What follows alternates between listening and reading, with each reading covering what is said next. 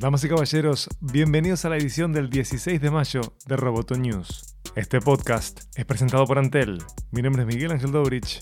Vamos con las noticias. Comcast Corporation accedió a vender sus acciones en Hulu a Walt Disney Company en 5 años. El acuerdo es importante porque Disney se convertirá en el único dueño del servicio de video on demand. Mientras tanto, Walt Disney Company obtiene control operativo de Hulu. Disney ha descrito a Hulu como una parte clave de su estrategia, junto con ESPN Plus, Hotstar de la India y Disney Plus. El mercado del video on demand cambia a velocidad extrema. NBC Universal, que es propiedad de Comcast, ha anunciado planes para un servicio de streaming propio y ATT y Warner preparan el lanzamiento de su plataforma. La primera generación del programa Data Science de UTEC, Lanceival y ANI, en alianza con MIT y la Universidad de Harvard, inicia los cursos hoy en Montevideo. La maestría en ciencia de datos tendrá una duración de 15 meses y combina 8 semanas de talleres presenciales en Uruguay con clases online. Esta propuesta académica busca posicionar a Uruguay como un centro de referencia en América Latina para la formación en el área.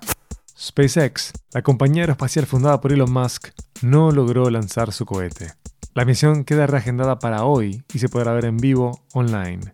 SpaceX se propone lanzar y poner en órbita 60 satélites Starlink con el objetivo de comenzar el despliegue de una constelación que ofrezca conexión de banda ancha a buen precio en todo el mundo. Elon Musk afirmó que a diferencia de otros sistemas similares, la latencia que ofrecerá la conexión satelital de los Starlink será lo suficientemente baja, 25 milisegundos, como para que el servicio pueda ser usado en videojuegos en línea, algo que no ofrece el Internet por satélite que se puede contratar en la actualidad.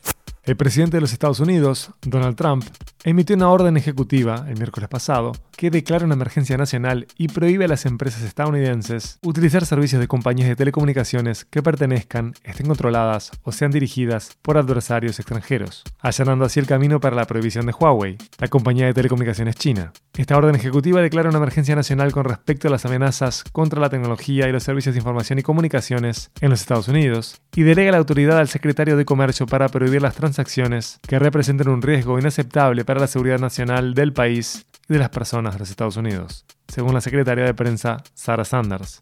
Si te interesa profundizar sobre la guerra comercial Estados Unidos-China, te invito a que veas las ediciones de Roboto News semanal.